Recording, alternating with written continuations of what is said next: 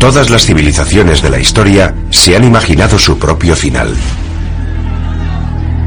De hecho, Apocalipsis es una palabra griega que puede traducirse por revelación, el descubrimiento de algo oculto a la humanidad. La clave para descodificar la profecía está aquí, en el libro de la revelación, el último libro del Nuevo Testamento. El libro de la revelación fue escrito por un profeta llamado Juan de Patmos alrededor del año 100 después de Cristo. Es el más misterioso y profético de todos los libros de la Biblia. El libro de la revelación o del Apocalipsis nos representa un cuadro de total devastación en la tierra como preparación para el día del juicio final. Es el plan maestro que concibe Dios para el fin del mundo. Y este libro de la revelación nos dice que ese plan maestro está escrito en un rollo de pergamino sellado con siete sellos. A medida que se van rompiendo los sellos del pergamino, se produce un nuevo desastre. Una nueva señal de que el fin del mundo está próximo.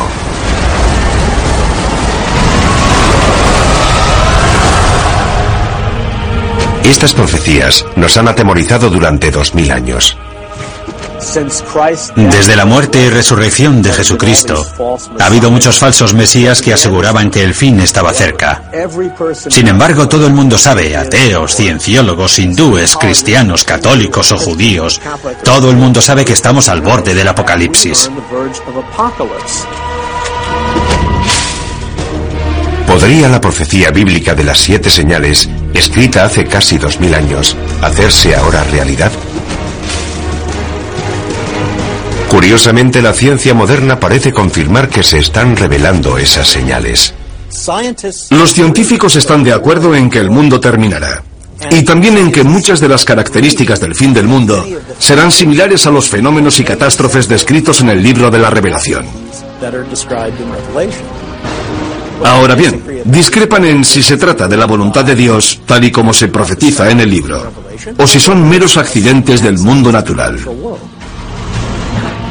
Para quienes creen en el libro del Apocalipsis, las señales de advertencia que marcan el principio de la profecía están claras. Los cuatro jinetes del Apocalipsis. Los eruditos bíblicos han descifrado su simbolismo. Cuatro jinetes montados sobre sendos caballos, blanco, rojo, negro y pajizo, y todos traen horribles desgracias. Si la profecía ha empezado, entonces los terrores que traen estos cuatro jinetes ya están aquí. Los cuatro jinetes. El caballo pajizo simboliza la peste. Cuando él abrió el cuarto sello, vi aparecer un caballo pajizo, cuyo jinete se llamaba Muerte. El cuarto jinete del Apocalipsis es una profecía temible. El caballo pajizo representa una plaga global. Es el jinete de la muerte. Una gran parte de la población morirá. Incluso en nuestra era moderna hemos visto un sufrimiento humano inimaginable. Todos los años muere más de un millón de personas solo por culpa de la malaria. La amenaza de las pandemias globales asusta hasta a los científicos. Estoy muy preocupado.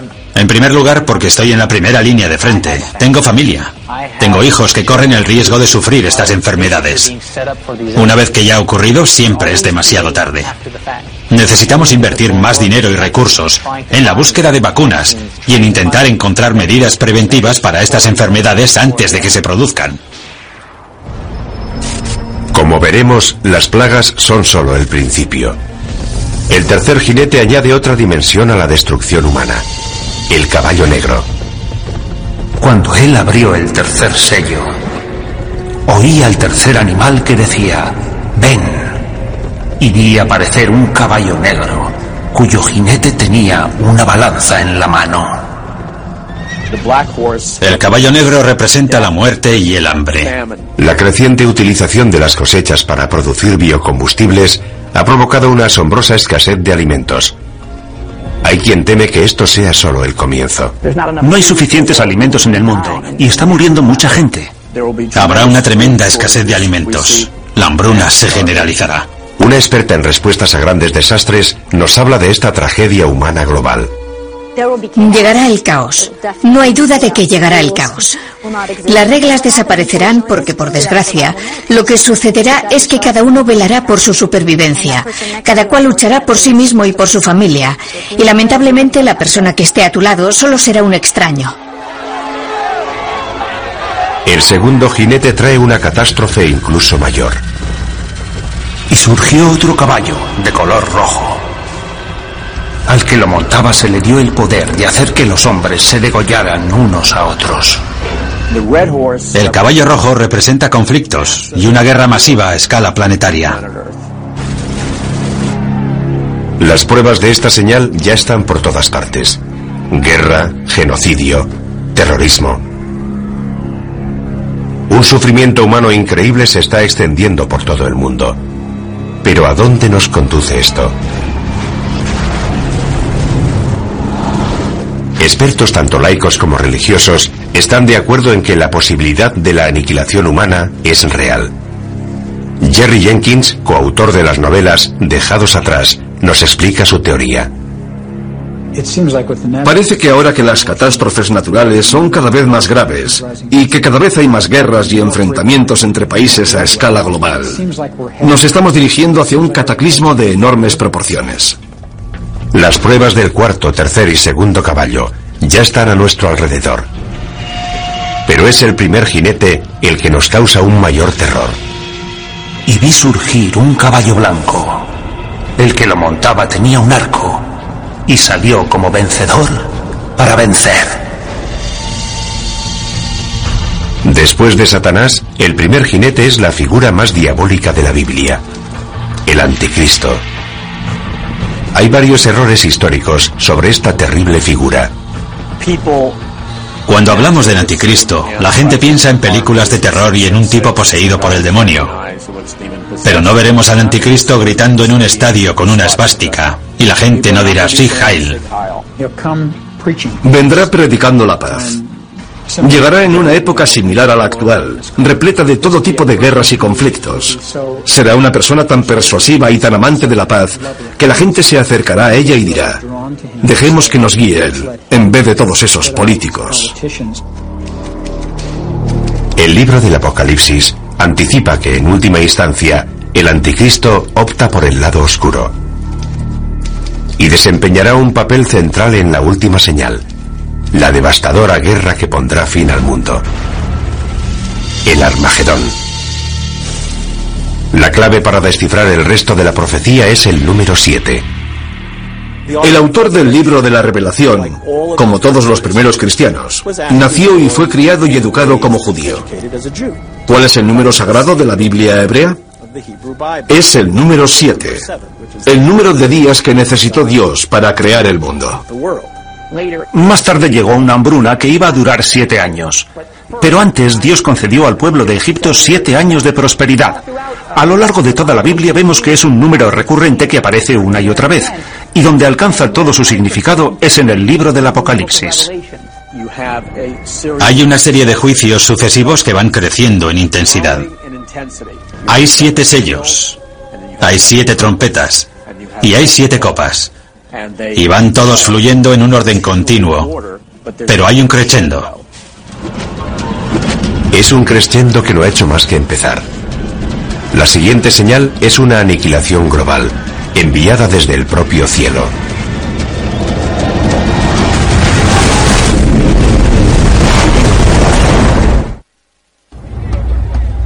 Las siete señales nos anticipan mucho más que las siete catástrofes que caerán sobre la humanidad. La intrincada profecía describe siete catástrofes dentro de las siete señales, dentro de otras siete señales. Esta pesadilla global llegará desde el cielo. Y las estrellas del cielo cayeron sobre la tierra. El cielo se retiró. Y los reyes de la tierra se escondieron en las cavernas y en las rocas de los montes. En el Apocalipsis se habla más de una vez de objetos que caen del cielo. En el libro, Juan tiene lo que parece una visión en la que ve las estrellas cayendo del cielo. Podría ser una lluvia de meteoritos, el impacto de un gran meteoro o el impacto de un asteroide gigantesco sobre el planeta Tierra.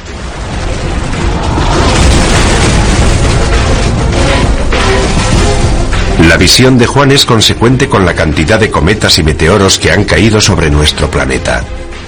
A lo largo de la historia, los fenómenos espaciales, especialmente cometas y meteoros, han inquietado profundamente al ser humano. Durante los tiempos bíblicos, solo un poder podía causar la caída de las estrellas. La explicación más obvia es que Dios está haciendo algo para expresar su descontento. Los eruditos bíblicos han descubierto una palabra que se menciona varias veces, una palabra vinculada directamente con las profecías. Es una estrella cuyo nombre deriva de una planta con un sabor apropiadamente amargo, ajenjo. Cuando el ángel tercero tocó la trompeta, cayó del cielo una gran estrella. Esta estrella se llama Ajenjo. ¿Podría la profecía de la estrella Ajenjo cumplirse con un asteroide que se dirigiera hacia la Tierra? La profecía de la estrella Ajenjo es pavorosa, porque provoca una gran destrucción, mata a mucha gente y a gran parte de la flora y de la fauna. Algo de tal magnitud no escaparía a los modernos radares de hoy. Lo que la religión ha interpretado como una profecía es considerado un hecho por científicos como el doctor Phil Plate. No hay duda de que el mayor peligro procedente del espacio sería el impacto de un asteroide, porque si esperamos lo suficiente, ese impacto se producirá. Seguro que un gran asteroide chocará contra la Tierra. Eso está garantizado al 100%. Los meteoros caen de forma periódica sobre la Tierra. Cada 100 años recibimos el impacto de meteoros lo suficientemente grandes como para provocar grandes daños. ¿Podría un asteroide chocar contra la Tierra y destruirlo todo? Hay señales que nos indican que podría ocurrir. Un gran pedazo de hierro de unos 50 metros de anchura cayó en el desierto hace unos 50.000 años. La energía liberada rondaría los 20 megatones, el equivalente a una explosión de 20 millones de toneladas de TNT. Hay un hecho que prueba esta teoría.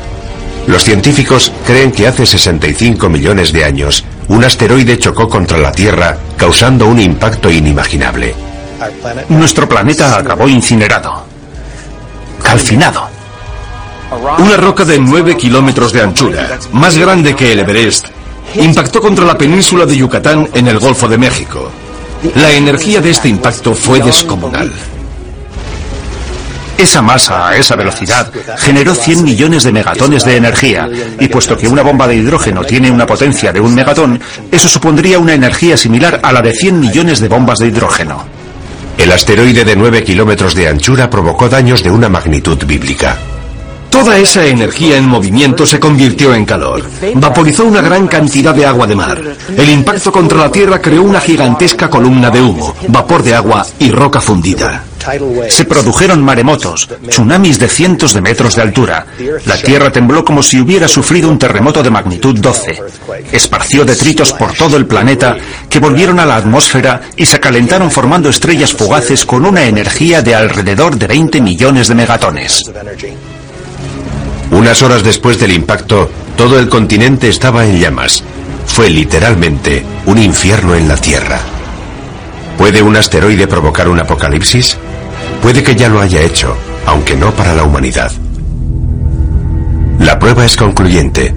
La colisión de un asteroide es factible, y la pregunta no es si podría producirse, sino cuándo.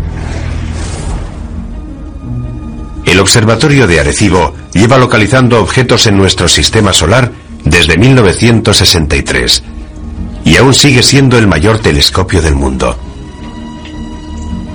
A diferencia de los telescopios ópticos, los radiotelescopios como el de Arecibo realizan observaciones electrónicas y su funcionamiento es similar al de los radares.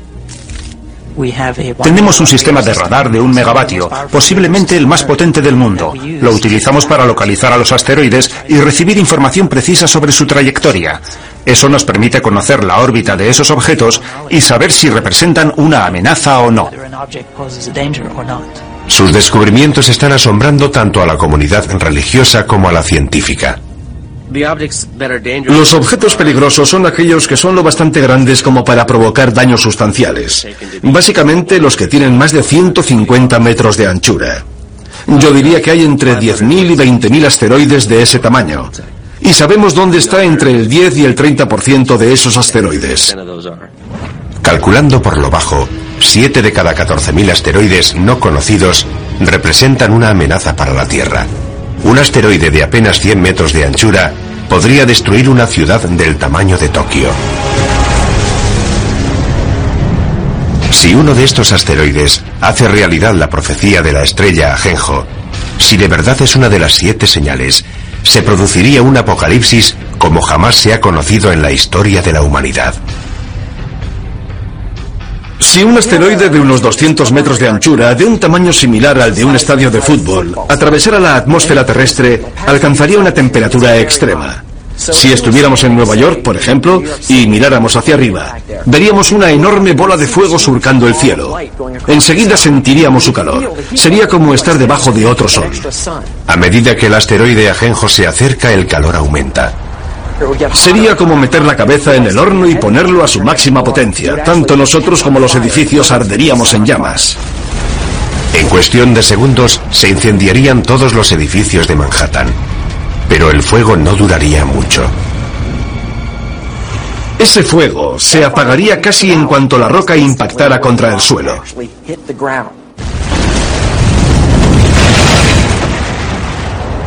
El asteroide Ajenjo formaría un gigantesco cráter. Se produciría una enorme onda expansiva que derribaría los edificios a varios kilómetros a la redonda. Es probable que la onda de presión sumada al calor acabara destruyendo toda la isla de Manhattan. El impacto de Ajenjo sería de tal magnitud que destruiría una tercera parte de la fauna marina. Toda la costa quedaría arrasada. Envenenaría el mar, mataría a la gente, mataría a las plantas y a los animales. La devastación sería enorme y global. El impacto humano más devastador podría producirse en los días y años posteriores al impacto. Un fenómeno conocido como invierno de impacto. Gran parte de los detritos procedentes de la formación del cráter oscurecerían el sol. La luz solar se reduciría tanto que paralizaría la fotosíntesis, las plantas morirían y toda la cadena trófica quedaría desmantelada. Estamos hablando de muertes a una escala inimaginable. La economía mundial se tambalearía. Habría grandes zonas en las que no se podría cultivar ningún alimento. Aparte de los efectos inmediatos del impacto, los efectos a largo plazo podrían durar años. La muerte procedente del cielo puede hacerse realidad, casi como la describe el profeta Juan en el libro de la revelación. Es solo el principio del viaje hacia el apocalipsis bíblico definitivo. Tanto los creyentes en las siete señales como los científicos están de acuerdo. Es solo cuestión de tiempo que se propague una plaga capaz de matar a millones de personas. La profecía de las siete señales describe unas catástrofes terribles. Quienes creen en el fin de los tiempos no dudan que Dios está dispuesto a desatar toda su furia. Y lo peor está aún por llegar. La enfermedad, temida por todas las civilizaciones desde los albores de la humanidad. Incluso hoy, la humanidad sigue aterrorizada por varias enfermedades epidémicas. El síndrome respiratorio agudo severo, o SRAS, golpeó a 29 países.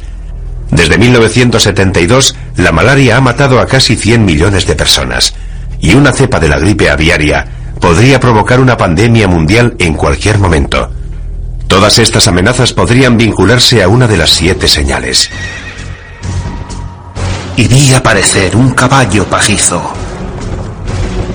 cuyo jinete se llamaba Muerte. Es una de las señales más aterradoras de toda la profecía. En el Apocalipsis hay numerosas analogías de lo que yo considero que son plagas, y la primera de todas es la del caballo pajizo. Yo creo que el caballo pajizo representa la propagación de enfermedades y plagas sobre la Tierra. Pienso que es cuestión de tiempo que volvamos a sufrir otra plaga. Se desatarán las fuerzas del infierno. Habrá plagas, habrá enfermedades, habrá muertes casi de todo tipo, hasta el punto de que la Biblia describe que perecerá una cuarta parte de la población mundial. Una cuarta parte del mundo. Más de mil millones de muertes. Es un número difícil de aceptar. ¿De verdad existe algo capaz de provocar tanto sufrimiento? Una vez más, los científicos nos proporcionan los datos. Cada 10 años se desarrolla una cepa de un virus peligroso. Cada 100 años se produce una pandemia catastrófica. Eso es bien sabido. No es nada nuevo. Basta con examinar nuestra historia. La historia. Nuestro pasado está repleto de plagas y pandemias que se remontan a los albores de la humanidad. Durante el tiempo en el que Juan de Patmos escribió el libro del Apocalipsis, alrededor del año 100 después de Cristo, las plagas devastaron las regiones que corresponden a Libia, Egipto y Siria, todas ellas cercanas a la isla de Patmos. Es incluso posible que el propio Juan las hubiera conocido directamente. Pero la plaga más mortífera de todas se produjo en la Edad Media, la peste negra. La peste bubónica devastó Europa en la década de 1340, matando casi a 50 millones de personas. La enfermedad causa grandes y dolorosos tumores negros, llamados bubones, de ahí su nombre.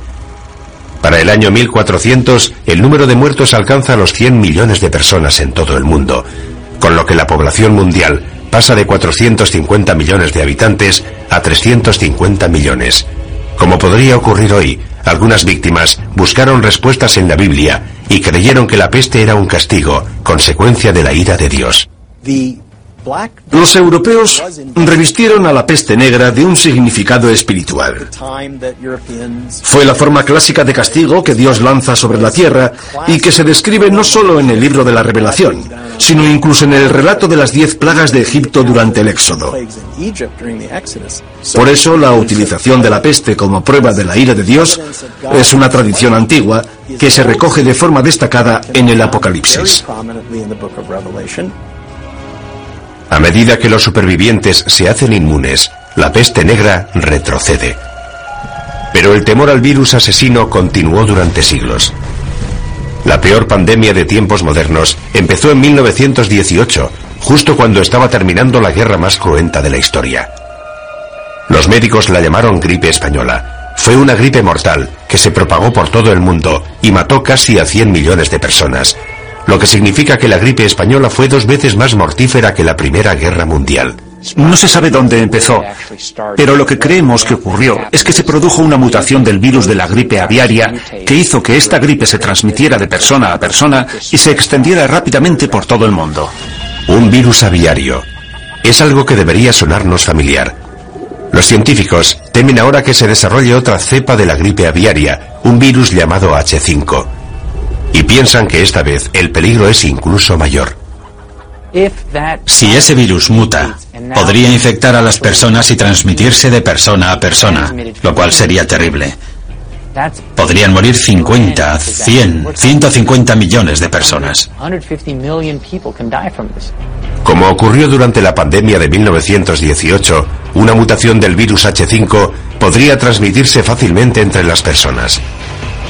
Pero hoy vivimos en un mundo mucho más pequeño.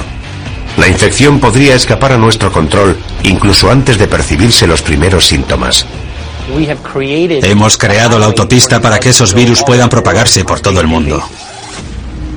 Si una persona que está incubando una gripe pandémica que tiene un periodo de incubación de dos días toma un avión, llevará esa gripe a una parte del mundo en la que nadie sospecha que pueda desarrollarse una pandemia. Pasaría algún tiempo antes de ser detectada, y esto podría ocurrir en muchas zonas del mundo. Imagínese la cantidad de gente que pasa por el aeropuerto de Los Ángeles y piense que una persona puede infectar a todos los que viajan en su avión. Y cuando esas personas salen del aeropuerto, pueden contagiar a todos los que entran en contacto con ellas. Una vez que eso ocurre, desaparece la inmunidad. Todos estamos expuestos. Los síntomas del virus H5 empiezan de forma inocua, por lo que una persona infectada puede desconocer que está transmitiendo el virus. Es probable que los primeros síntomas de un virus pandémico fueran similares a los de la gripe común. Fiebre, tos, dolores musculares. Mucosidad, ojos llorosos, dolor de garganta. Pero los síntomas avanzan rápidamente. Te duelen los músculos, la garganta, empiezas a toser, tienes dificultades para respirar.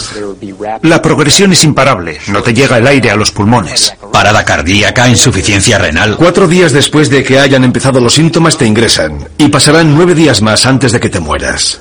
Pero por angustiosas que parezcan estas predicciones, puede que la gripe aviaria no sea uno de nuestros mayores peligros. La plaga más devastadora podría tener un origen más siniestro. Creo que el caballo pajizo representa a la muerte, pero pienso que representa una clase de muerte muy especial. Creo que representa la muerte originada por la guerra biológica, ya sea a través de un atentado terrorista, un fallo de seguridad o un conflicto militar. Se rompe un tubo de ensayo. Un camión tiene un accidente. El virus llega a los alimentos que ingerimos. En el planeta Tierra se liberan numerosas plagas biológicas creadas por el hombre. No hay remedio para ellas. Se propagan como el fuego. Millones de personas van a morir. ¿Y si surgiera algo que no pudiéramos contener? Imaginemos que una o dos personas infectan a toda la población. Es fácil. Como experto en armas de destrucción masiva, John Barton entiende la amenaza que representan los virus biológicos de la actualidad. Dados los avances que está experimentando la bioingeniería, creo que esa es nuestra principal amenaza. Los sistemas de armas biológicas han alcanzado un gran desarrollo. Es bastante fácil perpetrar un ataque bioterrorista. La mayoría de estos virus son invisibles, inodoros, insípidos, y ni siquiera sabemos cómo responder al bioterrorismo. Generalmente no tenemos antivirales ni tratamientos preparados porque muchas veces ni siquiera sabemos a qué nos enfrentamos. Digamos que hay una célula terrorista que ha creado un virus que se propaga por el aire. Si lo liberan o se lo inoculan a otro ser humano en una zona de alta densidad como Los Ángeles o Nueva York, infectarán a todo el mundo. Conseguirán su objetivo. Con lo mucho que viajan los estadounidenses y la cantidad de fronteras que cruzan los europeos, podríamos propagar fácilmente una cepa mortífera en cuestión de semanas. Los médicos se verían desbordados por un tsunami de enfermos y moribundos. Los hospitales de todo el mundo se convertirían en la zona cero de la catástrofe. Actualmente carecemos de los recursos necesarios para enfrentarnos con éxito a la llegada masiva de pacientes a los hospitales. Todas las salas de urgencias están llenas. No quedan camas en los hospitales, los enfermeros no dan abasto, los médicos trabajan al límite de su capacidad. En ese caso, ¿cómo vas a aceptar 10 pacientes más? 20, 50 pacientes más. Es imposible, ningún sistema de salud podría enfrentarse a algo así. Lo que es peor, el virus podría dividirse rápidamente en varios subtipos, cada uno de ellos resistente a fármacos distintos. Los virus mutan con mucha más rapidez que las bacterias. Basta con que un virus mute y forme la combinación correcta para que no sobreviva nadie. Si el virus muta tanto y va pasando de huésped a huésped, puede crear distintas cepas, por lo que cada huésped resulta casi incurable. Así que por mucho que nos esforcemos en contener la epidemia, será muy difícil impedir la propagación del virus. La situación se torna apocalíptica. Cuarentenas, pánico en las calles.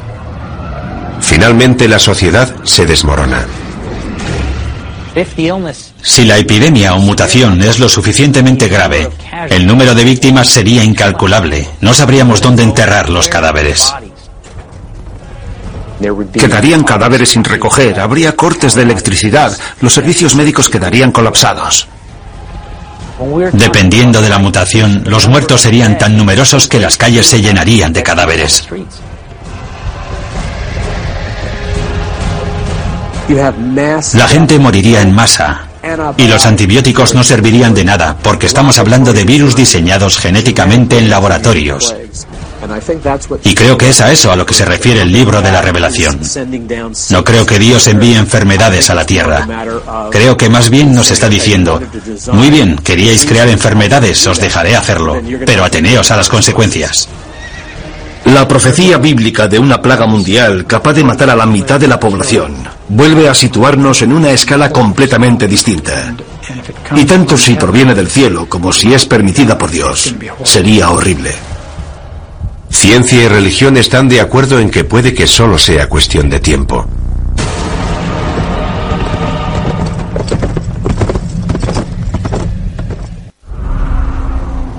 Mucha gente se muestra escéptica respecto a las siete señales de la Biblia.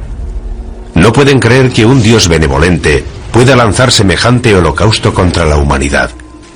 Pero si investigamos la profecía de las siete señales, vemos que empieza a emerger un patrón. Es un lugar oscuro, situado en los márgenes del conocimiento humano. Un lugar en el que las diferencias entre la ciencia moderna y la antigua profecía empiezan a difuminarse. La siguiente señal nos sitúa frente a ese lugar oscuro, revelándonos un nuevo nivel de horror y destrucción. En la última década el mundo ha sufrido toda una serie de catastróficos terremotos. El tsunami subsiguiente al terremoto de Sumatra de 2004 mató al menos a 270.000 personas. No hace mucho se ha producido un terremoto en China que se calcula que ha matado a 80.000 personas. En 2005 hubo un terremoto en Pakistán que mató a otras 80.000 personas. Mueren cientos de miles de personas. Mujeres, niños, jóvenes y ancianos. ¿Están estas terribles catástrofes relacionadas con alguna antigua profecía bíblica? Para quienes creen en las siete señales, las pruebas son claras. Cuando él abrió el sexto sello, vi que se producía un gran terremoto. Hay quien cree que lo peor está aún por llegar. Jamás se ha visto nada parecido en la historia de la humanidad. Es un gran terremoto global que aterrorizará a la gente en lo más profundo de su ser. Imagínese un mundo devastado por terribles terremotos que se producen todos al mismo tiempo. Las consecuencias de algo así aterrorizan hasta a los científicos. En Estados Unidos estamos preparados para los terremotos, pero imagínese lo que ocurriría en lugares como Bangladesh. El número de víctimas sería altísimo. Para muchos devotos cristianos esto sería un anticipo de la destrucción profetizada por las siete señales.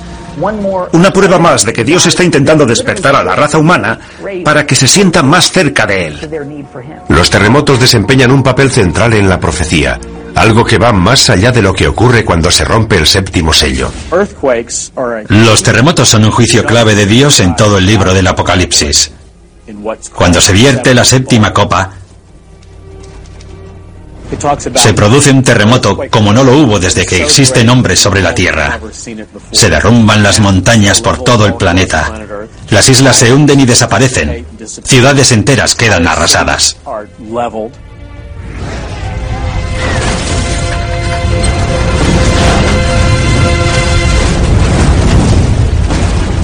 Los creyentes opinan que un terremoto tan grande y destructivo tendría que ser un acto de Dios. Muchos de los juicios del libro de la revelación son una intensificación de fenómenos naturales que vemos hoy en día. No creo que podamos examinar el mundo natural de hoy y decir que es eso lo que va a ocurrir. Se trataría de un suceso sobrenatural. Los terremotos tienen una larga historia que precede a la Biblia. El reputado sismólogo Thomas Jordan es director del Centro de Terremotos del sur de California. Los terremotos son las catástrofes naturales que más víctimas causan. Tenemos noticia de que a lo largo de la historia ha habido al menos 20 o 21 terremotos que han matado a más de 50.000 personas cada uno. Los terremotos se producen junto a las líneas de falla, lugares en los que colisionan las gigantescas placas tectónicas que forman la corteza terrestre. Puesto que cada placa pesa billones de toneladas, la energía liberada por un gran terremoto es enorme. De hecho, la isla de Patmos, donde se escribió el Apocalipsis, se encuentra en una zona de gran actividad sísmica. Es incluso probable que Juan de Patmos experimentara de primera mano el terror de un terremoto. Lo mismo puede decirse de sus primeros lectores, los cristianos que vivían en la parte oriental del Imperio Romano. Para ellos el simbolismo de los terremotos estaba claro, eran el resultado de la ira de Dios. Cuando llegamos al final del juicio de las copas con el gran terremoto, sabemos que hay un gran miedo entre los hombres porque son conscientes de que se enfrentan a la ira de Dios. Dios está descontento. Hoy en día los expertos están intentando conocer más a fondo estos desastres naturales. En California los geólogos realizan perforaciones con instrumentos muy sensibles en una de las fallas sísmicas más peligrosas del mundo, la falla de San Andrés. En este momento nos encontramos en una situación en la que los científicos nos sentimos incapaces de predecir los terremotos. Es la primera vez que se perfora en una falla sísmica activa. Los sismólogos han instalado una estación de control en la zona de falla para descubrir si es posible o no predecir los terremotos. Aunque hay algo que los científicos tienen muy claro. Sabemos que esos desastres van a producirse. La pregunta es ¿cuándo? Quienes creen en las siete señales piensan que se va a desatar una fuerza aún más poderosa. No estoy seguro de que sean necesarias todas esas explicaciones científicas. Si Dios decide provocar un terremoto, lo hará. Ya sabemos cuál es la causa de los terremotos y sabemos que continuarán produciéndose. Pero ¿qué tendría que pasar hoy para que un terremoto fuera considerado una señal de Dios? Para que se cumpla esa profecía, tendría que producirse una serie de terremotos globales en diversas ciudades situadas todas junto a las líneas de falla. San Francisco, Tokio, Shanghái, Atenas, Estambul. La lista incluiría algunas ciudades de Estados Unidos, especialmente las que están próximas a la falla de San Andrés. La línea de falla discurre desde el extremo sur del estado, pasa por las zonas urbanizadas de Los Ángeles y llega al norte de California a través de San Francisco. Alina Dorian ha dedicado gran parte de su carrera a planear la respuesta a ese día. El peor lugar y momento para que se produzca un terremoto es en las ciudades en las que la mayoría de la población se encuentra en zonas de alto riesgo, con rascacielos y autopistas, y cuando los niños están en el colegio. Sería un fenómeno extremadamente violento. El suelo podría moverse entre 3 y 6 metros. La sacudida sería tan fuerte que la gente perdería el equilibrio. No podría mantenerse en pie. Las ventanas de los edificios altos se caerían. Los rascacielos serían un peligro tremendo. Todo lo que cae de gran altura se convierte en una bala perdida. A eso hay que añadirle que los cristales, que en esos edificios están fabricados para soportar fuertes vientos, se convertirían en cuchillas voladoras. Los traumatismos que producirían esos objetos serían enormes. Gran parte de los edificios de ladrillo más antiguos se derrumbarían. Los edificios de hormigón antiguo también. El suelo se levantaría en grandes bloques dejando a la gente atrapada entre ellos. Se producirían amputaciones, pulmones colapsados, corazones aplastados. Si empiezas a sangrar y no pueden llevarte a un hospital, te mueres. Ni siquiera quienes trabajan en los modernos rascacielos de armazón de acero de Los Ángeles, diseñados para soportar grandes terremotos, están totalmente a salvo. Como poco, esos edificios empezarían a balancearse y anticipamos que un gran terremoto derribaría también algunos de ellos. La sacudida apenas duraría unos minutos, pero el horror no habrá hecho más que empezar para quienes sobrevivan al seísmo inicial. Los incendios, provocados por la rotura de las tuberías de gas y la caída de los cables de alta tensión, se propagarían por toda la ciudad. Cuando se producen varios incendios simultáneamente, los bomberos no dan abasto y en vez de apagarse gradualmente, los incendios empiezan a crecer. Y naturalmente cuando alcanzan determinado tamaño, no hacen más que aumentar. Es lo que llamamos conflagración. Con las tuberías de agua rotas y las carreteras cortadas, el incendio posterior a un terremoto podría durar días en Los Ángeles, incluso semanas. Miles de personas atrapadas en edificios derrumbados o demasiado heridas para moverse morirían calcinadas. Finalmente, hasta un incendio de esta magnitud acaba consumiéndose, pero la comunidad continuará sufriendo. No solo serían las muertes. Luego necesitaríamos seis meses, un año, dos años de recuperación. Y no solo para los enfermos, sino para la gente desplazada, la gente sin hogar, para quienes se han quedado sin empleo y lo han perdido todo. Imagínese intentar volver a empezar otra vez como individuo, como sistema, como empresa. Las consecuencias de algo así serían enormes. Y esto en una sola ciudad en un solo país, de todo el mundo. Imagínese las consecuencias que tendrían varios terremotos producidos simultáneamente en las zonas más pobres del globo. Esos edificios no pueden sobrevivir y esa gente no tendría a dónde ir. Además son zonas con una gran densidad de población. Todo esto habría que tener en cuenta. Una catástrofe de proporciones bíblicas. Los terremotos son una advertencia. Han ocurrido a lo largo de la historia humana y son una indicación de que Dios sigue controlando la Tierra. La siguiente señal se centra en un desastre menos conocido, pero que podría ser incluso más catastrófico. La muerte llegada del cielo, causada por una de las fuerzas más poderosas del universo.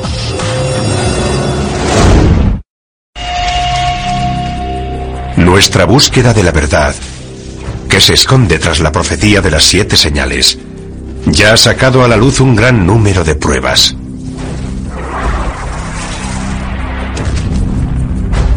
Para quienes creen en la profecía, el significado de esas pruebas es claro. Dios nos envía señal tras señal, hecho tras hecho, en un intento de despertar al mundo.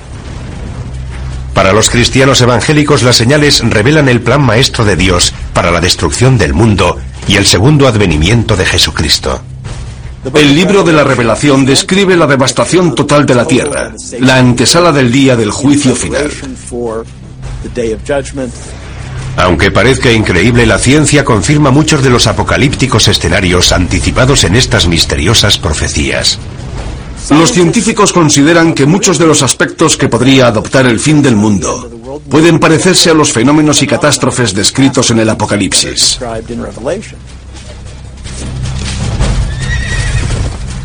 También sabemos que la profecía nos habla de un crescendo de catástrofes. Una serie de siete señales que están dentro de otras siete, que a su vez están dentro de otras siete. Todo ello ya nos causa pavor, y sin embargo, aún quedan señales por investigar. De hecho, la siguiente señal amenaza uno de los elementos centrales de nuestra existencia sobre la Tierra.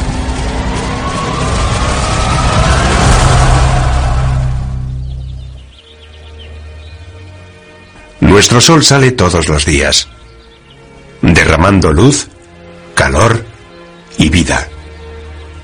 La existencia de nuestro mundo depende de los rayos del Sol.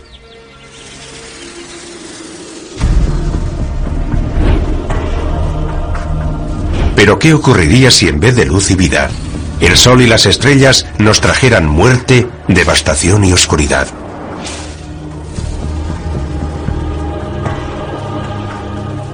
La profecía bíblica predice que cuando suene la cuarta trompeta, el infierno se desatará en los cielos. Miré cuando abrió el sexto sello y el sol se puso negro como tela de cilicio.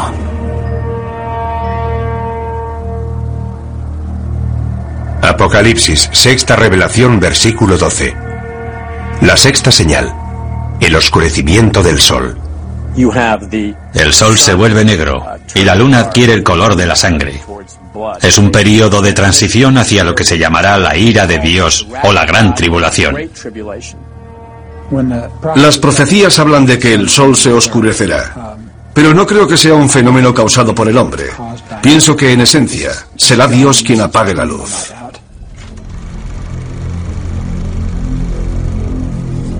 La humanidad siempre ha temido y venerado al sol. Los eclipses solares eran unos fenómenos tan aterradores para nuestros antepasados que con frecuencia desataban el mayor de los pánicos. Pero la predicción de esta señal nos advierte de algo más que de los efectos temporales de un eclipse. ¿Podría la sexta señal anunciar un oscurecimiento permanente del Sol? ¿Podríamos sumirnos en una oscuridad cósmica tan devastadora que sería interpretada por muchos como un acto de Dios o una señal del Apocalipsis? Por sorprendente que parezca, los científicos sostienen que hay posibilidades de que eso ocurra. Y curiosamente la oscuridad total en nuestro planeta podría empezar con la luz más brillante del universo. Un rayo gamma forma parte del espectro electromagnético, es básicamente luz. Los rayos gamma son creados por la radiación electromagnética y se emiten durante la descomposición radioactiva. El fotón de un rayo gamma tiene mil millones de veces la energía de un fotón de luz visible. Eso es lo que los hace peligrosos. Si impactan contra una célula, pueden deteriorarla. Si impactan contra el ADN, pueden destruir o alterar la molécula del ADN. Aunque los rayos gamma se descubrieron hace más de un siglo, solo ahora estamos empezando a comprender lo mortíferos que pueden ser. Como nos explica el doctor Neil fue durante la Guerra Fría cuando más se avanzó en la investigación de los rayos gamma. Las armas nucleares producen destellos de rayos gamma. En 1962, el presidente Kennedy firmó con la Unión Soviética el Tratado de Prohibición de Pruebas Nucleares. Este tratado prohibía realizar pruebas con armas nucleares por encima de la atmósfera de la Tierra. Así que Estados Unidos construyó una serie de satélites para vigilar el cumplimiento de este tratado. Curiosamente, esos satélites descubrieron los destellos de los rayos gamma. Pero los rayos gamma no vienen de Rusia. Múltiples satélites vieron el destello al mismo tiempo, y no procedía de la Tierra, procedía del espacio exterior. Cuando los científicos localizaron la fuente de esos rayos, descubrieron una de las mayores explosiones del universo, la explosión de rayos gamma. Solo el Big Bang supera a las explosiones de rayos gamma en cuanto a generación de energía. Que sepamos, no hay explosiones mayores en el universo. Son causadas por una supernova, la explosión de una estrella gigantesca. La parte interior de la estrella se desmorona y se crea un agujero negro en el centro. Entonces se forman concentraciones de haces gemelos de energía que salen en direcciones opuestas desde el propio agujero negro. Son como antorchas de energía cósmica, rayos de la muerte. Esos rayos se mueven a la velocidad de la luz y la energía que contienen es asombrosa, inimaginable. En apenas 10 segundos, estos dos haces de rayos altamente concentrados transmiten más energía que la que generará nuestro Sol en sus 15.000 millones de años de existencia. Cada día se liberan casi un millón de estos rayos, es algo que ocurre constantemente. Están los impactos de asteroides y las llamaradas solares. Están los agujeros negros en el sistema solar. Pero creo que no encontraremos nada más terrible que una explosión de rayos gamma. Todo lo que se encuentra en el camino de esos haces de rayos gamma en un radio de mil años luz acaba destruido. Afortunadamente no hay estrellas lo suficientemente cerca como para destruir nuestro planeta. Pero la radiación de las explosiones de rayos gamma que se forman incluso a varios miles de años luz también podría devastar la Tierra.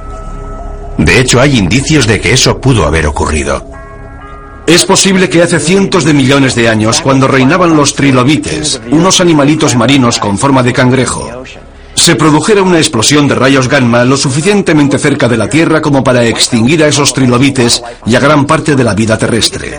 Fue una de las mayores extinciones en masa, incluso mayor que la de los dinosaurios. Una explosión de rayos gamma cercana supondría una amenaza para la vida en nuestro planeta. Pero según la profecía, el Sol y la Luna se oscurecerán. ¿Cómo puede este destello de luz cegadora sumir a nuestro mundo en la oscuridad? La respuesta se encuentra a 8.000 años luz de distancia. La estrella se llama WR104. Es un nombre curioso, pero la llamamos así. Y está lo suficientemente cerca como para alcanzarnos. Está llegando al final de su vida y podría explotar en cualquier momento. ¿Qué ocurrirá si explota esta estrella lejana? No tendremos ninguna advertencia previa. Los rayos gamma son luz, lo que significa que viajan a la velocidad de la luz. Y como no hay nada que pueda viajar más rápido, no nos enteraremos de la explosión hasta que los rayos lleguen a la Tierra. Esa sería la advertencia. Nos enteraremos cuando se produzca. A pesar de estar a 8.000 años luz, WR104 podría provocar un devastador cambio en el cielo. Curiosamente podría ser esta masiva explosión de luz la que nos sumiera en la oscuridad profetizada por las siete señales. Una explosión de rayos gamma altera la química atmosférica de la Tierra. Puede crear una gruesa capa de color marrón rojizo de niebla tóxica que bloquearía la luz solar y que disminuiría la temperatura de la Tierra. Podría provocar una nueva edad de hielo. Se interrumpirá la fotosíntesis. Se morirá la vegetación del planeta. También podrían desaparecer los importantísimos niveles inferiores de la cadena trófica. Los cambios en la vida microscópica de los mares afectan a la misma base de la cadena trófica. Si matáramos todo el plancton de los mares en un corto periodo de tiempo, la vida se detendría inmediatamente. Todo el sistema se colapsa. Es una gran cadena, todo está vinculado, el mundo se desmorona. Atrapados bajo unos cielos oscurecidos, en un planeta helado y agonizante, los efectos de una explosión de rayos gamma serán una pesadilla para la humanidad, anticipada por la Biblia hace siglos. Una profecía que para algunos significará el fin del mundo. En el fin del mundo todo dejará de funcionar. El caos será completo. El sol, que es una fuente de luz, se vuelve negro. Y el significado asignado a esta perturbación es la inminente voluntad de Dios de acabar con el mundo. Pienso que Dios no necesita emplear nada específicamente científico para que eso suceda, pero podría hacerlo. Si un rayo gamma puede acabar con el mundo, Él lo utilizará para lograr su objetivo. En la inmensidad del espacio no hay forma de saber si esta señal se hará realidad. En el universo todo es cuestión de azar y probabilidades. Si resulta que tu estrella o planeta está cerca de una gran estrella cuando ésta explota, se acabó. Pero la amenaza existe. Y a 8.000 años luz, WR-104 puede haber explotado ya y sus mortales rayos gamma podrían estar dirigiéndose hacia nosotros. Y por muy aterradora que nos parezca esta señal, el camino bíblico hacia el apocalipsis está a punto de empeorar. Es una catástrofe que nos trae imágenes del propio infierno.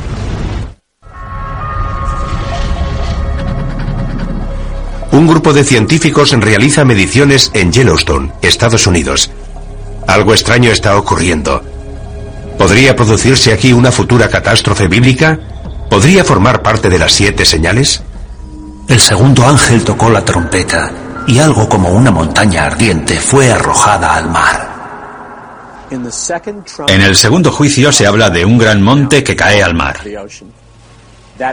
Podría ser un asteroide, pero se utilizan las palabras monte y ardiente, una montaña que surge del mar expulsando fuego. Es una de las fuerzas más peligrosas y destructivas de la Tierra. ¿Podría una de las siete señales ser un volcán? El estudio de la historia antigua nos proporciona una pista. Las imágenes de fuego y azufre que definen al infierno se inspiraron en el magma llameante y en los gases sulfúricos emitidos por los volcanes. Para nuestros antepasados cristianos, las erupciones volcánicas, al igual que muchos de los fenómenos naturales violentos, eran el resultado de la ira de Dios. El Vesubio erupcionó en el año 79 a.C., en la misma época que Juan de Patmos escribe el libro del Apocalipsis. La erupción enterró la ciudad romana de Pompeya. Las cenizas volcánicas cubrieron con su manto a miles de víctimas petrificadas en su agonía final. Muchos primeros cristianos lo consideraron un castigo de Dios al pagano imperio romano por perseguir a sus hermanos cristianos.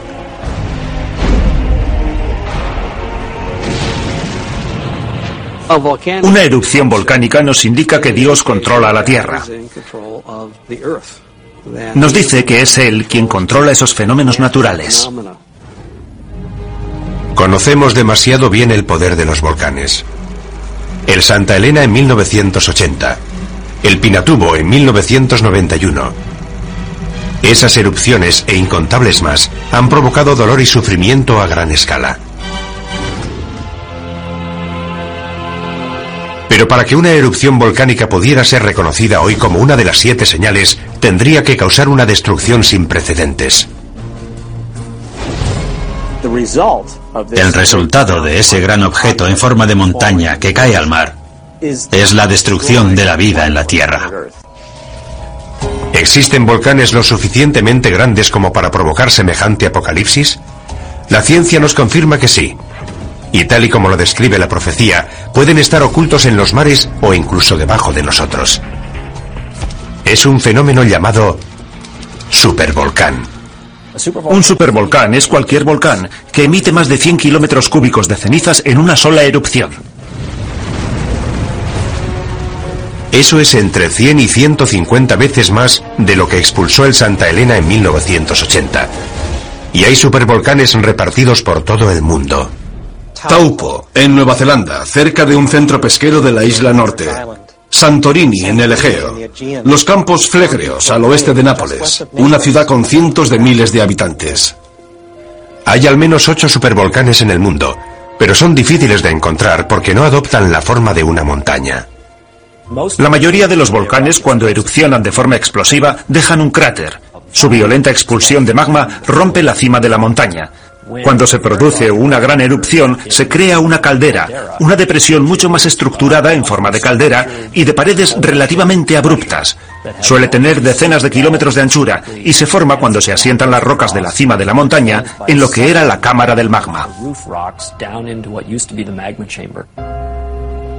Hay varias calderas de supervolcanes en Estados Unidos. Uno de los lugares más bellos del país representa también la mayor amenaza de devastación. Yellowstone es un gran cráter volcánico. Ocupa una superficie de 56 kilómetros por 72. Asusta tan solo imaginar cómo tuvo que ser la erupción que expulsó semejante cantidad de magma y que creó un valle donde antes no había nada. Pero eso es exactamente lo que pasó en Yellowstone. Y más de una vez. En Yellowstone ha habido tres grandes erupciones, erupciones de cientos de kilómetros cúbicos o más. La más reciente se produjo hace 640.000 años. Sabemos que Yellowstone ha erupcionado en el pasado y sabemos que podría volver a erupcionar en el futuro. La pregunta es cuándo. La meseta de Yellowstone crece a un ritmo anual de poco más de un centímetro y dos milímetros. Eso es resultado de la roca fundida que hay debajo de la meseta. Pero carecemos de la información necesaria para decir cuáles son las probabilidades de que ese crecimiento culmine en una gran erupción. La información que sí tienen los científicos nos indica que no es probable que se produzca una erupción del supervolcán de Yellowstone, hasta dentro de al menos varios miles de años. Pero quienes creen en la profecía de las siete señales no se dejan influir por los datos científicos. En lo relativo a la ciencia y las escrituras, nunca se ha demostrado de forma fehaciente que la ciencia desautorice a las escrituras. Sin embargo, tanto quienes creen en la profecía como los científicos coinciden en una cosa. La erupción de un supervolcán sería una verdadera catástrofe. Lo primero que veríamos sería una serie de erupciones menores. No erupcionarían simultáneamente alrededor de toda la circunferencia de la caldera.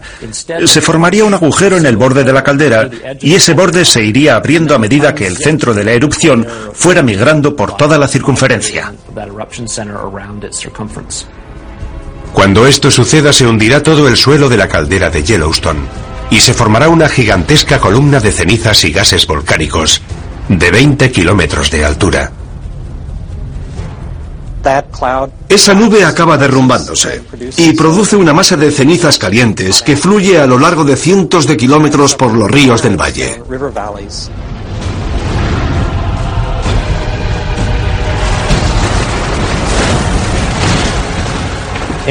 Todo lo que se encuentre a su paso quedará enterrado y muerto. Como ya conocemos de muchas erupciones anteriores, las víctimas sufren una muerte terrible. Lo que mata a la gente es la inhalación de gases calientes que te abrasan desde dentro. El viento traslada al oeste las cenizas que quedan suspendidas en el aire. Once estados del oeste, incluyendo una gran parte de California, quedarán cubiertos por las cenizas. Se producirá la destrucción del granero de Norteamérica, del que depende el sustento de una gran parte de la población mundial. Eso supondría un realineamiento del equilibrio geopolítico del mundo. Los daños a largo plazo podrían ser aún peores.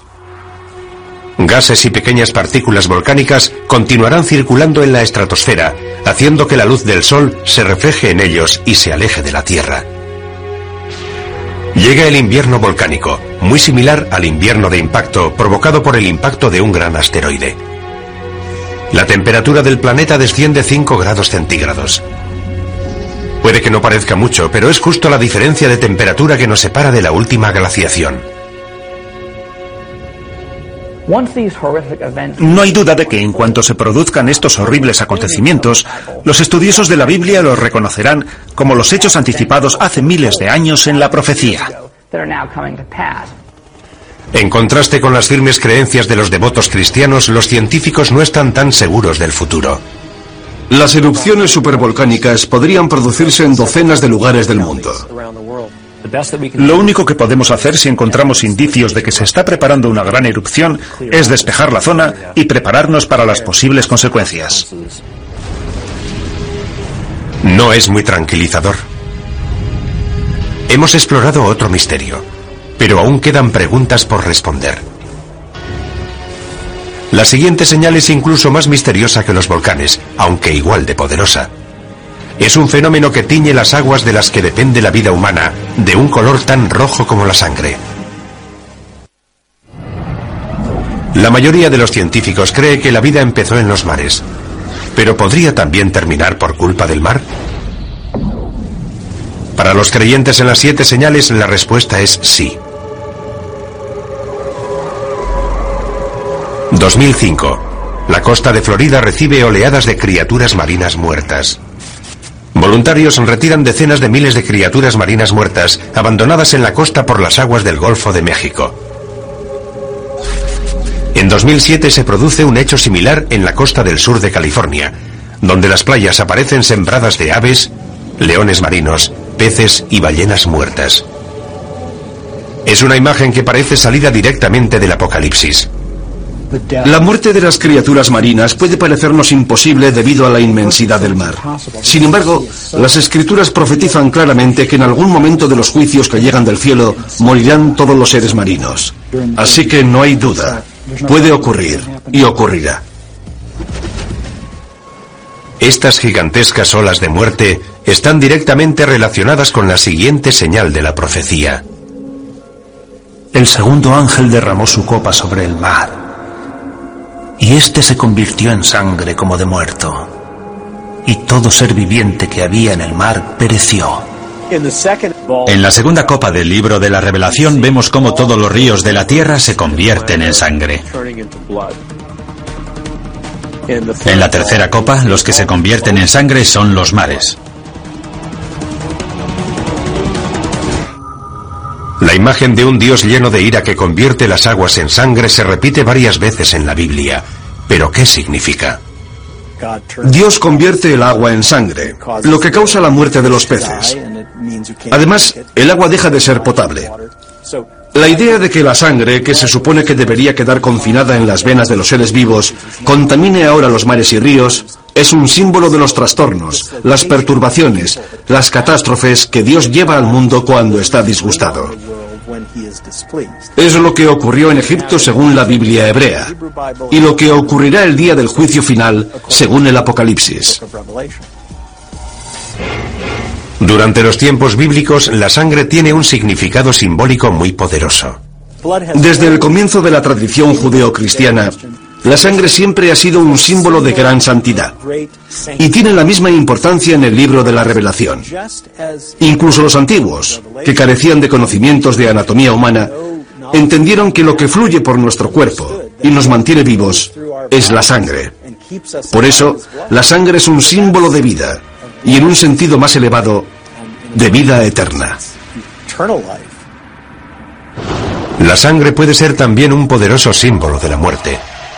Durante siglos el agua que se convierte en sangre ha sido vista de forma simbólica. Ahora la ciencia nos ofrece una perspectiva diferente. ¿Podría existir una verdad científica que explicara la conversión de agua en sangre?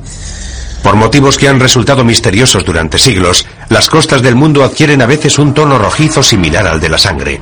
Cuando esto ocurre, las playas aparecen cubiertas por seres marinos muertos. Todas las criaturas marinas, desde pequeños peces a ballenas, mueren y son transportadas a la orilla. Hoy ese fenómeno recibe el nombre de mareas rojas. Dave Hutchins, un destacado ecologista marino de la Universidad del Sur de California, nos explica las mareas rojas. Marea roja es el nombre que recibe un grupo de algas unicelulares que viven en las aguas costeras y producen toxinas. Producen unas toxinas que pueden ser muy peligrosas. Algunos de estos organismos tienen una coloración roja y cuando hay muchos en el agua se vuelve roja como la sangre. Como sabemos, el libro del Apocalipsis está escrito en una pequeña isla del mar Egeo. Es muy probable que tanto los pescadores como los habitantes de la zona que lean las profecías conozcan de primera mano estas mareas rojas. Puesto que la señal exige que nuestras aguas se conviertan en sangre, la profecía podría estar relacionada con el fenómeno de las mareas rojas. Pero tendría que ser una marea roja extraordinariamente catastrófica para que fuera considerada una señal de Dios. ¿Puede una marea roja ser tan mortífera? Una vez más, la ciencia nos ofrece una respuesta sorprendente. Las algas de la marea roja producen unas toxinas muy potentes que pueden matar a los seres humanos y a otros vertebrados. Pueden producir el mismo daño que un gas nervioso. Los grandes culpables son los moluscos. Moluscos filtradores como las almejas o los mejillones. Son organismos que permanecen inmóviles, filtran el agua a través de unos filamentos muy finos y almacenan algas en el estómago. La mayoría de las intoxicaciones por algas tóxicas se producen debido a la ingestión de estos moluscos. Está la intoxicación amnésica por moluscos, que provoca pérdida temporal de memoria. La intoxicación paralizante, que provoca parálisis. Y la intoxicación neurotóxica, que provoca problemas respiratorios. La mayoría de esas toxinas entran en nuestro cuerpo cuando ingerimos organismos filtradores como los moluscos. Y la amenaza podría extenderse de la comida que ingerimos al aire que respiramos. Algunas mareas rojas liberan las toxinas en el agua, pero esas toxinas pueden aerosolizarse y llegar al aire, y de ahí a nuestros pulmones. Eso sería como si los mares emitieran nubes de gas nervioso. El impacto en las poblaciones costeras sería devastador. Si una gigantesca marea roja llegara a todos los mares a la vez, moriría la mayor parte de la fauna marina. Y también las personas que comen y respiran las toxinas producidas por la marea roja. Los millones de personas que dependen de la pesca para alimentarse pasarían hambre. La muerte y el sufrimiento humanos serían devastadores. Sin duda mucha gente estaría convencida de asistir al cumplimiento de la profecía de las siete señales. Tanto la contaminación como el calentamiento global están desequilibrando la balanza ecológica que controla el crecimiento de las algas causantes de las mareas rojas. El número y toxicidad de las mareas rojas es cada vez mayor en todo el mundo. Si esta mortífera toxina continúa creciendo, podría acabar con el planeta. Si las algas tóxicas ganan, continúan ganando, y no podemos erradicarlas, nos encontraremos en una situación difícil. Los partidarios de la profecía de las siete señales coinciden en este análisis, pero por distintos motivos. Creo que lo que le está diciendo claramente Dios al rebelde planeta Tierra, al anticristo y sus fuerzas es, habéis martirizado a mi pueblo, habéis derramado su sangre, habéis matado a millones de personas que creían en Dios, les habéis quitado su sangre.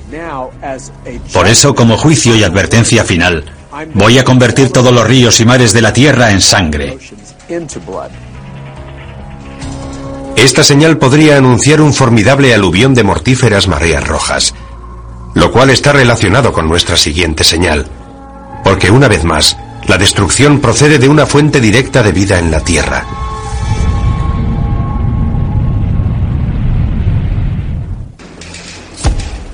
Terremotos monstruosos, plagas devastadoras, mortíferos mares rojos.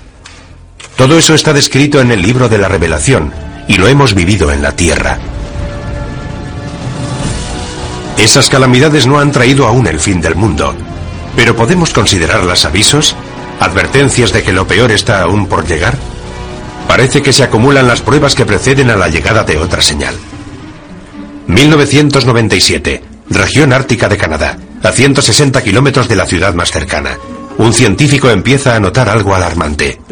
Los cambios que se estaban produciendo en el Ártico eran demasiado grandes, demasiado persistentes para que fueran simples variaciones climáticas.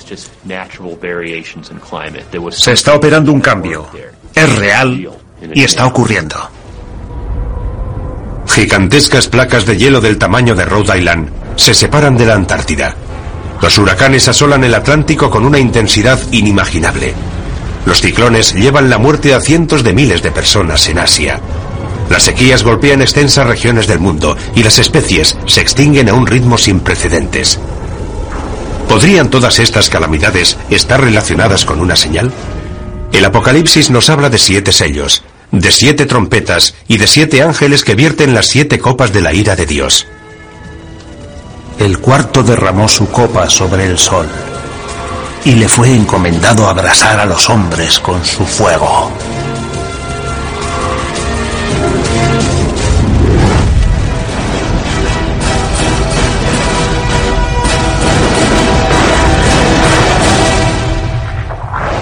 Calor. El sol abrasa a la humanidad. Una de las señales más alarmantes de la profecía, alarma que comparte la comunidad científica, es que el cambio climático parece inevitable. En la Tierra hace cada vez más calor. El planeta se está calentando. Hay una serie de principios físicos que son inviolables. Las causas que están propiciando el cambio climático no dejan lugar a dudas. Si aumentamos la concentración de gases invernadero en la atmósfera, el planeta se calienta. Eso es algo que está comprobado. Para Mark Serrasí, científico del Centro Nacional de Información de Hielo y Nieve de Estados Unidos, la causa del cambio climático es clara y el culpable es el hombre. Estamos empezando a ver los efectos del calentamiento climático, asociado con el aumento del efecto invernadero de los gases. Todas las actividades del hombre, ya sea construir nuevas ciudades, crear más tierras de cultivo o conducir millones de coches, llevan gases a la atmósfera que sabemos que causan el calentamiento del planeta. Es algo que está ocurriendo con mucha más rapidez de lo anticipado por nuestros pronósticos y da miedo. Pero para algunos eruditos bíblicos, el cambio climático está ligado a una profecía de mayor alcance, otra señal del inminente apocalipsis. El hombre morirá de calor, de radiación solar y de envenenamiento. Las cosechas se secarán. Los rayos de sol serán tan fuertes que morirá el 50% de la población mundial. Estamos viendo catástrofes naturales sin precedentes. Es terrible ver en las noticias a la gente en los tejados de sus casas porque todo está inundado. Coincidan o no en las causas, la mayoría de los científicos y eruditos bíblicos están de acuerdo en una cosa. La Tierra se está calentando y los efectos son catastróficos. La cuestión no es si ocurrirá o no, sino cuándo. ¿Cómo será de grave y cuál será el impacto sobre el planeta?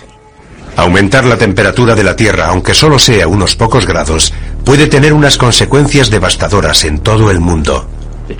El cambio se está produciendo a gran velocidad. Veremos un aumento en el nivel de las aguas. Veremos huracanes cada vez más devastadores. Las sequías serán cada vez mayores. Los conflictos y levantamientos sociales crecerán.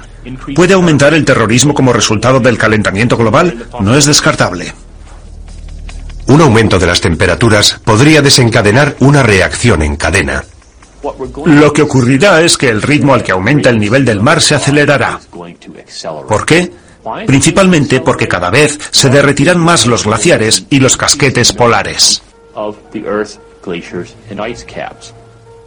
Lo que hará subir el nivel del mar será el hielo de Groenlandia y la Antártida, que representa casi el 90% del hielo mundial. Un pequeño aumento del nivel del mar, de apenas 10 metros, sumergiría gran parte de Florida y de la costa este de Estados Unidos, y desplazaría al 25% de la población estadounidense. Deberíamos plantearnos la conveniencia de vivir en la costa si tenemos intención de vivir durante mucho tiempo allí, porque esa tierra podría desaparecer. Según algunos científicos, un aumento más extremo del nivel del mar, de hasta 90 metros, significaría una catástrofe de proporciones bíblicas. Londres, Venecia, Ámsterdam, Berlín, incluso París quedarían sumergidas. Si fuerzas un sistema climático con gases invernadero, algo que ha ocurrido durante los últimos 100 años, el calentamiento se amplifica. Al mismo tiempo, la Tierra será devastada por unas temibles supertormentas. Los huracanes se alimentan del agua caliente de los mares y los mares se están calentando. Por consiguiente, es probable que los huracanes del futuro sean cada vez más fuertes y también se producirán otros fenómenos climáticos extremos como tormentas eléctricas. Está claro que nos encaminamos hacia una situación de cambio y la humanidad tendrá que afrontarlo. Los habitantes de los países en vías de desarrollo serán los primeros afectados. Podrían morir cientos de miles de personas, pero países como Estados Unidos no escaparán a las consecuencias. Nuestra arrogancia nos hace pensar, oh, en Occidente no tenemos problemas, podemos afrontar cualquier tipo de cambio climático. Pero aquí llegó el Katrina y no estuvimos preparados. Creo que todo el planeta es vulnerable.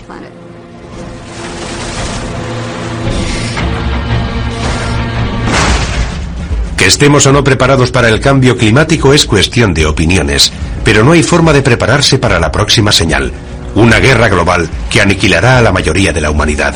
La batalla final entre el bien y el mal. El libro de la revelación lo llama Armagedón. El último misterio de las siete señales es extremadamente complejo. El Apocalipsis está lleno de imágenes simbólicas y de pistas ocultas. La profecía de la Biblia nos proporciona información anticipada de lo que pasa por la mente de un Dios omnipotente. Es como la información que obtiene la CIA. Sus agentes obtienen un dato de una fuente y otro dato de otra fuente, y hay que componerlo todo uniendo los puntos. La profecía de la Biblia es algo similar. Otro factor que aumenta la complejidad de las siete señales es que éstas anuncian más de siete catástrofes. Hay tres grupos de siete juicios. Parece que el siete es el número perfecto. Es el número relacionado con Dios, al contrario del anticristo, cuyo número es el 666. Hay más de una interpretación de la profecía. Y por eso algunos han abusado de ella, para conducir a sus seguidores hacia su propia muerte. Ni siquiera los eruditos bíblicos están seguros de la interpretación exacta de las siete señales. Creo que tendremos que esperar para saber si lo que se dice es literal o simbólico. Anteriormente ha habido plagas y hambrunas en la historia de la humanidad, pero no estamos en condiciones de asegurar a ciencia cierta que esas sean las catástrofes que Dios desea lanzar sobre la generación que puebla ahora la tierra. Pero lo que sí está claro es el juicio definitivo que aparece en el Apocalipsis. La última señal. Armagedón. Entonces vi a la bestia, a los reyes de la tierra y a sus ejércitos reunidos para hacer la guerra contra el que iba montado en el caballo y contra su ejército. Según el libro de la revelación, quien reaparece es el primer jinete del Apocalipsis, el anticristo. Ha venido para enfrentarse a Jesús. Es la batalla final entre Dios y Satán. El bien contra el mal. La magnitud de esta guerra es terrible. Todos los países de la Tierra convergerán en ese momento. Armagedón se refiere a un lugar específico. En Israel hay una montaña que se llama Armegido, que significa la montaña de Megido. Y ya se han librado 21 batallas para controlar ese punto. Naciones e imperios han luchado una y otra vez. La profecía de Armagedón ha dejado su huella en la historia. En algunas de esas batallas participaron cruzados de los siglos XI, XII y XIII. De hecho, muchos de esos guerreros cristianos creen que están haciendo realidad la violenta profecía de las siete señales. Los cruzados fueron considerados la encarnación de las profecías del libro de la revelación, porque eran ejércitos que combatían bajo la cruz de Cristo en Tierra Santa, el lugar donde se libró la batalla de Armagedón, y se enfrentaban a los ejércitos infieles que ellos consideraban diabólicos. Hoy en día la profecía de Armagedón continúa ejerciendo un poderoso influjo en la imaginación de la gente. Algunos de los más reputados creyentes de la profecía piensan que podríamos estar al borde de Armagedón. Vivimos en un mundo caóticamente brutal. Y más ahora que existen las armas de destrucción masiva y hay individuos y países terroristas dispuestos a usarlas. La gente teme que este pueda ser el final. Para los creyentes de la profecía, la amenaza de una guerra nuclear siempre ha estado vinculada al concepto de Armagedón. La escalada armamentística nuclear, la maleta nuclear extraviada que salió de la antigua Unión Soviética, las terribles armas biológicas que se están creando y almacenando en los laboratorios. No creo que haya habido antes una época en la historia de la humanidad en la que hayamos contado con la tecnología necesaria para diezmar toda la población mundial en cuestión de semanas o meses. A medida que surgen nuevas armas de destrucción masiva, hasta los expertos militares evocan imágenes que nos recuerdan a la profecía. Podría estallar una guerra nuclear. Y habría que plantearse si participamos en ella para proteger nuestros intereses y en qué medida. ¿Atacamos sus bases para neutralizar la amenaza nuclear u optamos por un enfrentamiento abierto? Si la profecía final culmina en un Armagedón nuclear, el fin será similar al causado por el impacto de un gran asteroide o a la erupción de un supervolcán. La devastación de la guerra será seguida por un invierno nuclear, una nube de detritos radioactivos que sumirán al planeta en la oscuridad. La temperatura del planeta disminuiría al menos en 10 grados, y eso sería el final. Además, las precipitaciones que caerían en forma de nieve serían completamente radioactivas. En este infierno helado llegaría nuestro apocalipsis, pero el apocalipsis no significa nuestra desaparición, significa algo que será revelado. El viaje a través de las siete señales parece ser una infinita letanía de muerte y destrucción que empieza con los cuatro jinetes del apocalipsis, va progresando en un crescendo de horribles catástrofes y culmina con una batalla final que podría destruir todo el planeta. Pero para quienes creen en la profecía de las siete señales, estas no son una cuenta atrás hacia el final de los tiempos. Las señales marcan un nuevo principio. Es una simbólica y persistente llamada de atención.